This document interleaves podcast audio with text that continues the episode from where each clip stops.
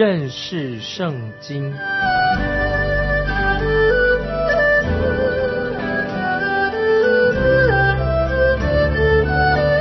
认识上帝的话，把上帝的话带到全世界。本节目是由认识圣经机构和环球广播电台联合制作，欢迎收听。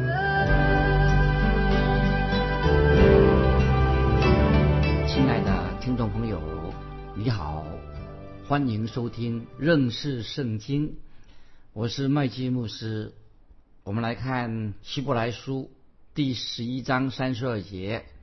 希伯来书十一章。三十二节特别讲到其他人，就其他人这些有信心的人。希伯来书十一章三十二节说：“我又何必再说呢？若要一一细说基甸、巴拉、参孙、耶佛他、大卫、沙姆尔和众先知的事，时候就不够了。”希伯来书的作者说得很清楚，在旧约历史当中的。信心伟人的时候，很多有信心的人，他这样说：“我又何必再说呢？”那么希伯来书作者就是他可以举例更多更多那些有信心的伟人，他可以指证信心曾经在许多人的生命当中产生了非常好的见证、奇妙的果效。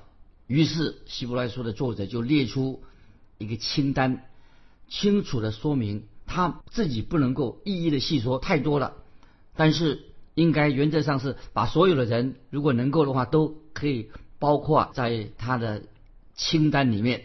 这段经文，听众朋友实在太太美妙了，是一个很奇妙的一段经文。在这些被提到的人当中，我们可以从他们这些圣徒的生命当中，看到他们信心的见证，看到他们信心的征战。一种属灵的征战，当然，希伯来书的作者没有详细的说到每一个人，但是所有这些信心的勇士，他们都有一个共同的一个特质，很特别的。这个很特别的地方，就是在这里所提到的每一个有信心的人，他们都是这不是这一段提到，他们都是属于领袖、领导人物。比如说，说到基甸啊，说到巴拉。参孙、耶佛他、萨姆尔，他们都是士师，可以说出，就等于说是一些做领导的。又说到大卫，他是君王，他们这些是领导做领导人物。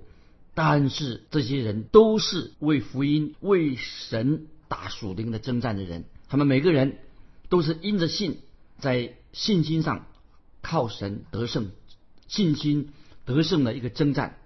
当然啊，我自己也不能够详细讲每一个人的事情。听众朋友，这个时候请你特别啊注意一个人啊，叫做基甸。我们经文提到基甸，那么很多人说他们的教会有属于基甸，属于基甸，属于这基甸这一帮的人，意思说他们是少数人啊，属于基甸这些人，他们只是一群小群一小群人，少数人而已。但是听众朋友，最重要的。不是在于机电机电会或者怎么样人数的多少，重点不在于机电帮的人数比较少或多少的问题，而是在于他们信心的见证，他们有信心过了信心的生活，信心的见证。可是当年我们知道，神呼召机电的时候啊，他的时候他的开始呼召的时候，他的信心非常的小。那时候机电碰到什么？碰到米甸人来占据了以色列地图的时候。基甸那个时候，他就是成了以色列人的士师，就是做领导的。那时候，因为米甸人虐待的希伯来人，抢走了他们的农作物，使得那些以色列人的收成就收成减少了，收成不好。所以有一天，基甸这个人他在山下的酒榨旁边，他也在他做农的收割谷物的时候，其实呢，他不应该在那个地方来做事情。通常人会把那个谷物会带到山顶上去做。他为什么那天在山下的酒寨旁边收割谷物呢？难道他不应该到？一般是带带到山顶上去。把那个谷物就抛在那个空中，让那个风啊来把那个糠皮糠皮把这些吹散啊，把糠皮吹散，留下那个好的那些谷物。那这个时候啊，他们在在那个基甸就在那个山下来做这个事情。通常啊，只有在下午的时候，他们那个地方下午的时刻就开始就刮风了。因为基建他胆子太小了，所以他不敢把谷物带到山上去。那么他就带到带到什么山谷里面山下的酒榨旁边，因为那个地方啊比较安全，没有敌人能够看到他在那里做什么。听众朋友，我们看到基建这个人，他一定内心一定有很大的挫折感啊，他有心里面很恐惧。基甸这个人，他在那里就扬起那个谷物啊，他要把那个谷物把它扬起来。因为在山谷里面底下是没有风啊，没有风来帮他吹散这些糠坯。结果稻子怎么样啊？有些稻子啊，或者那些杂物就落在他身上，搞得他满身脏兮兮的。所以我就简直很难想象，当把这些谷物扬起之后，那么那些糠坯啊，那些东西就会落在他身上的那个状况一定很尴尬。但是听众朋友，没有比这个人更让人感到不舒服了啊！因为这样来弄这个谷物啊，是很不舒服的啊，会让他身上很很脏，那么有一种。尤其心理上有一种挫败的感觉，听众朋友，这个就是基建他的经历。可是这个时候，耶和华神的使者就向他显现，就对基甸说：“大能的勇士啊！”哎，这个称呼奇怪，怎么会称呼他叫做大能的勇士呢？这个称呼对基甸这个人至少在目前不太适合吧？他不像一个勇士啊，所以他不知道这个天使，这是天使在跟他说话。所以我个人猜想，他一定抬起头来。你是在指我吗？叫我叫大能的勇士吗？因为基建知道自己是很懦弱的，胆子又小。那他说：“那怎么会？你是指我吗？我是属于最小的支派当中的人，我家是在以色列支派当中是最穷的，我是又在家里面是最不起眼的一个人。你怎么会在这个地方哦选一个小石头？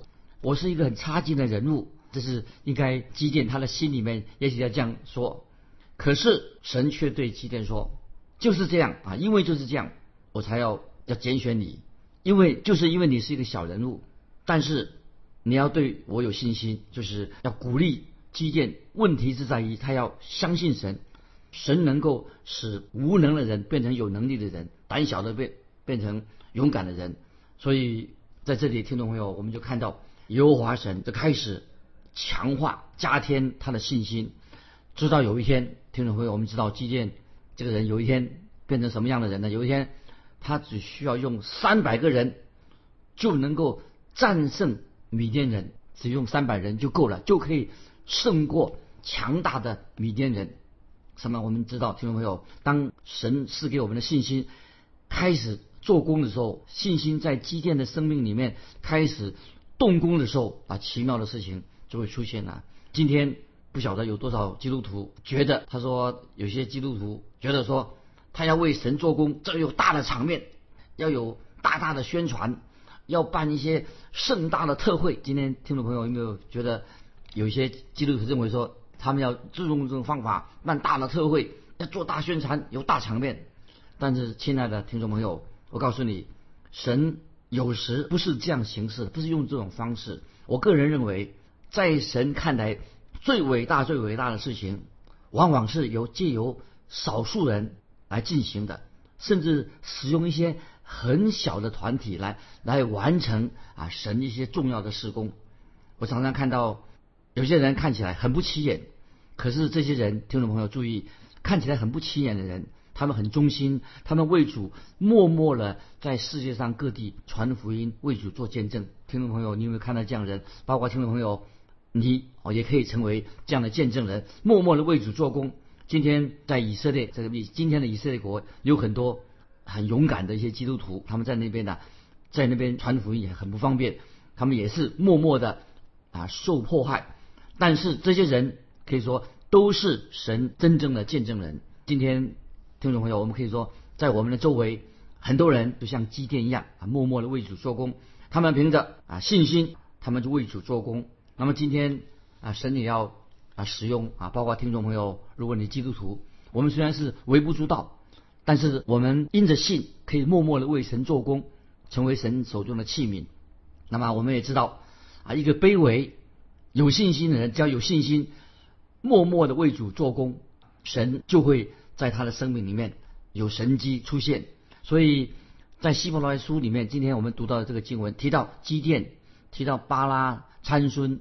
其实参孙这个人，他也是一个曾经在他的信仰生活上是一个失败者。怎么把参孙这个人也列在其中呢？当然，参孙后来他虽然曾经失败过，但是参孙啊，他悔改了，信神了，信靠神了，他改变了。所以之后啊，神的圣灵就临到参孙的身上，那么神就用参孙拯救了以色列人。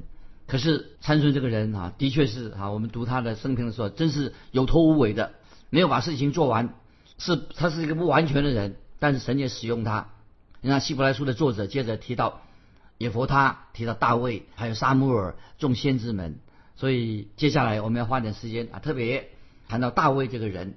希伯来书的作者啊说的很清楚，他说如果要一一细说，时间就不够用了。意思是说，这些人都是。他举出举出例来，都是凭着信心为主征战的。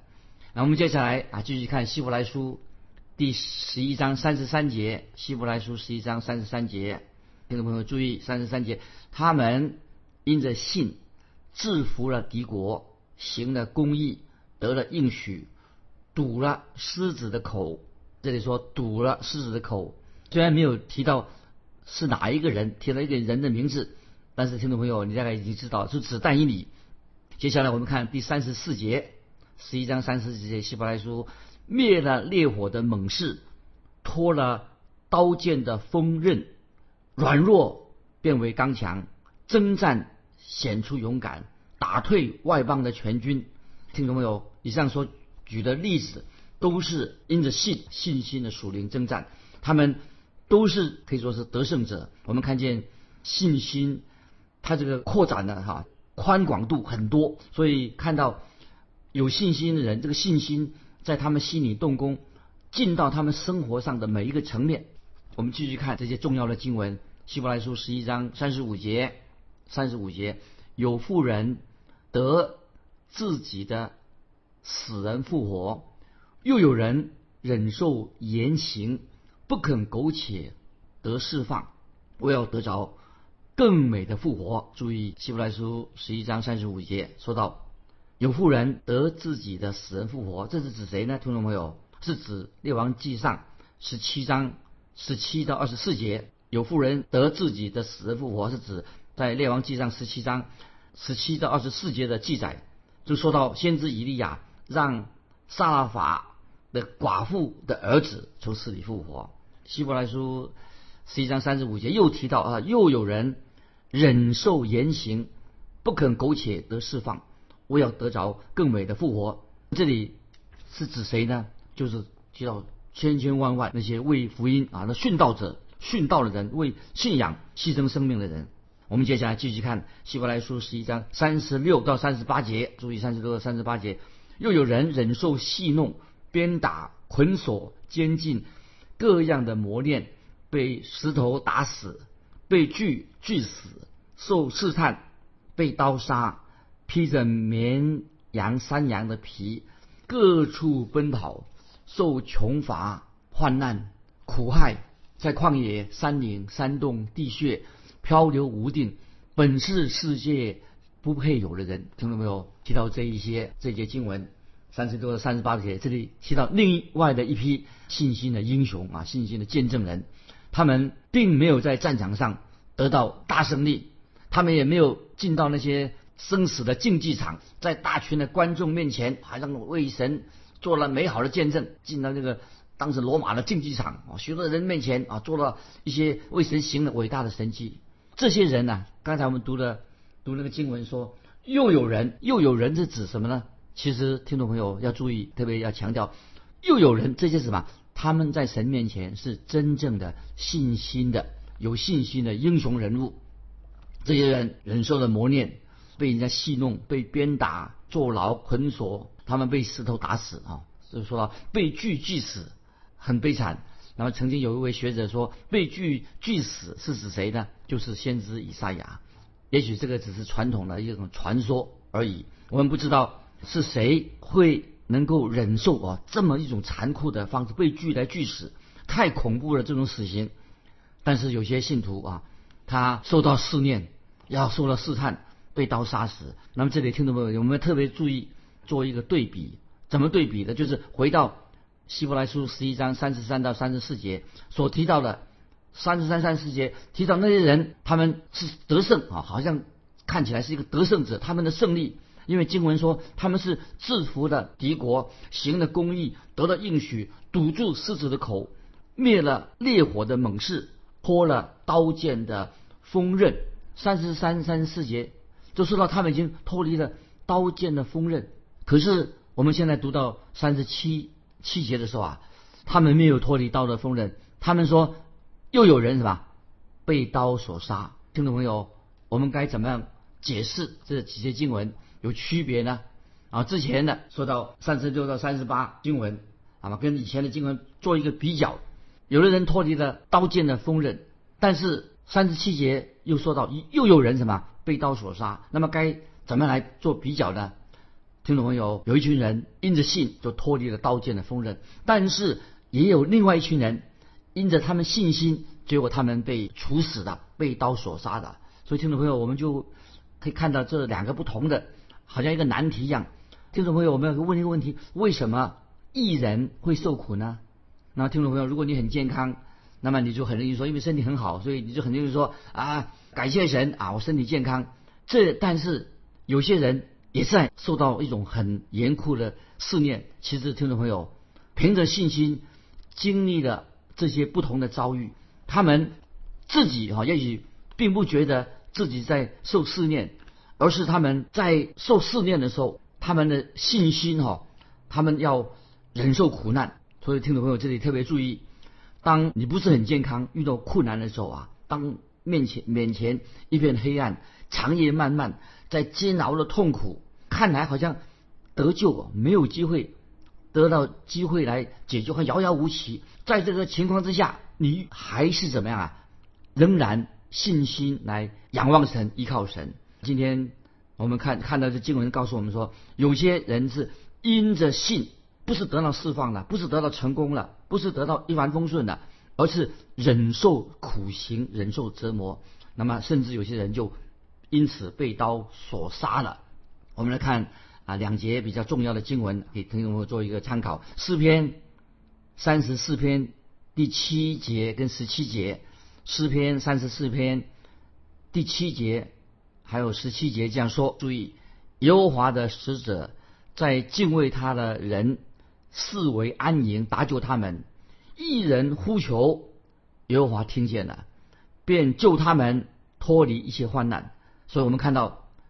四篇三十四篇七十七节，神的奇妙作为，对他们脱离，让他们救他们脱离一切的苦难。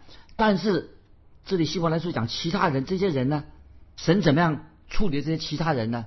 那么这些人，他们没有办法躲避刀剑的锋刃。这些人啊，这些人没有办没有办法没有办法逃离苦难。这些人呢，那根据使徒行传，注意使徒行传七章五十二节。说得很清楚，特别讲到斯蒂凡，《使徒行传》七章五十二节提到斯蒂凡，他面对着当时的宗教领袖说：“这个注意，《使徒行传》七章五十二节这样说，哪一个先知不是你们祖宗逼迫呢？”《使徒行传》七章五十二节，斯蒂凡就因为他已经被宗教领袖要准备要把他处死了，斯蒂凡说：“哪一个先知？”不是你们祖宗逼迫呢，就是史书上七章五十二节。我们知道之前的先知处境是非常困难的，非常困难的啊，不是很风光的。那么斯蒂凡自己就是第一个为基督教信仰殉道的人，被石头打死的。所以听众朋友，我们大概很熟悉这些法利赛人，还有那些恶人，就用石头把斯蒂凡打死之前，用石头把他。打死之前，斯蒂凡他怎么说呢？斯蒂凡这样说：他们也把预先传说那异人要来的杀的。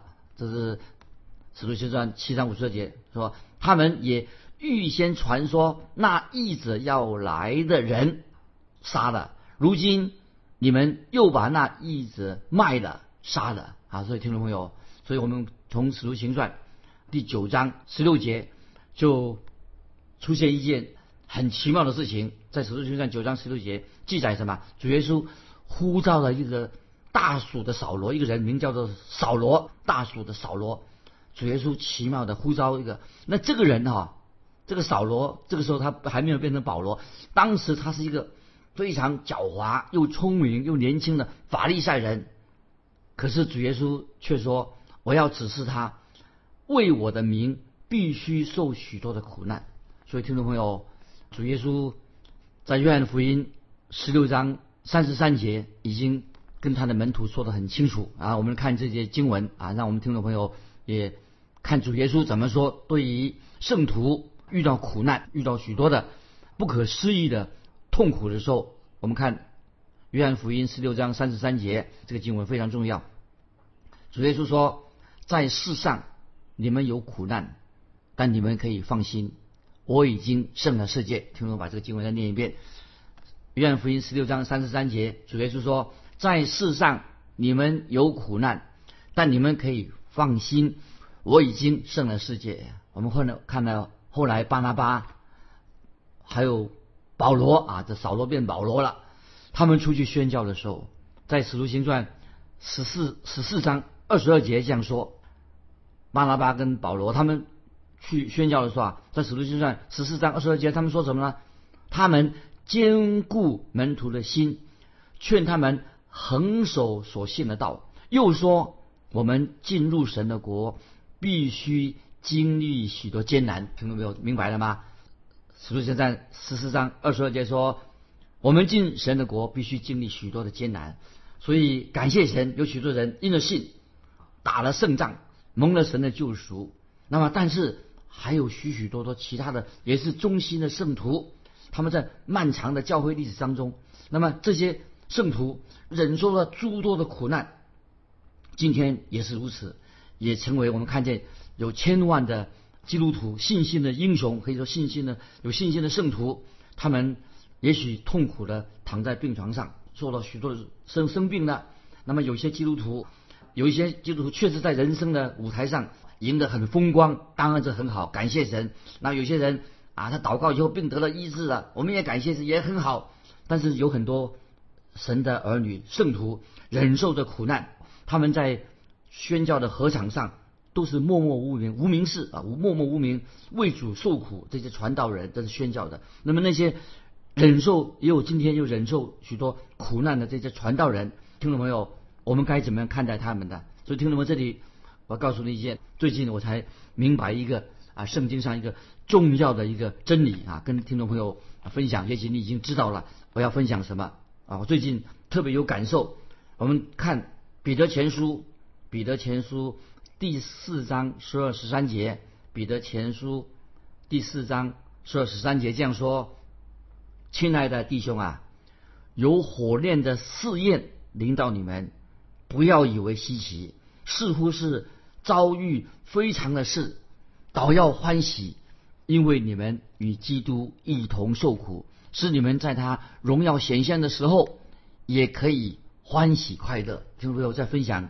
一个重要的经文，《哥罗西书》一章二十四节，《哥罗西书》一章二十四节，保罗对哥罗西的人说：“现在我为你们受苦，倒觉欢乐，并且为基督的身体，就是为教会，要在我肉身上补满基督患难的缺陷。”这些经文不太容易解说啊！要在我肉体身上补满基督患难的缺陷，保罗怎么能他自己啊？补满基督的苦难，什么意思呢？基督的救赎对我们来说，基督的救赎不是已经很完全、很完美了？当然，基督的救赎绝对是很完美、已经完全了。但是主耶稣在地上的时候，他所经历的一些苦难，以及他救赎，主耶稣救赎他定十字架苦难，当然没有直接的关系。但是救赎的苦难已经发生在耶稣基督的身上，耶稣也受苦定十字架。那么我们没有一个人能够。帮得上忙，但是啊，我们基督徒，如果说你是真正活着要为主做见证、站稳立场的话，听众朋友，我要告诉你，我们要补满基督患难的缺陷。什么意思啊？就是我们信仰做见证会遇到逼迫，我们要付上代价。包括就是有些基督徒在苦难当中仍然为神啊做了美好的见证。亲爱的听众朋友，这段经文我们觉得基督徒当然神给我们很多的祝福，但是不要忘记，在我们的肉身方面补满基督患难的缺陷，就是在我们信仰生活当中，当逼迫来临的时候，为信仰的缘故受到苦难的时候啊，我们仍然啊勇敢的。见证神，因着信，我们啊靠主，在苦难当中能够得胜，忍受啊一切的啊羞辱、受苦等等啊，能够特别在这种情况之下，我们更要能够高举耶稣基督啊，能够补满基督的苦难，给我们有这样的一个生命的经历，也是非常好、非常奇妙的。今天我们就分享到这里，听众朋友，如果你有感动啊，有问题、信仰问题，欢迎你来信。跟我们分享，来信可以寄到环球电台认识圣经麦基牧师收。愿神祝福你，我们下次再见。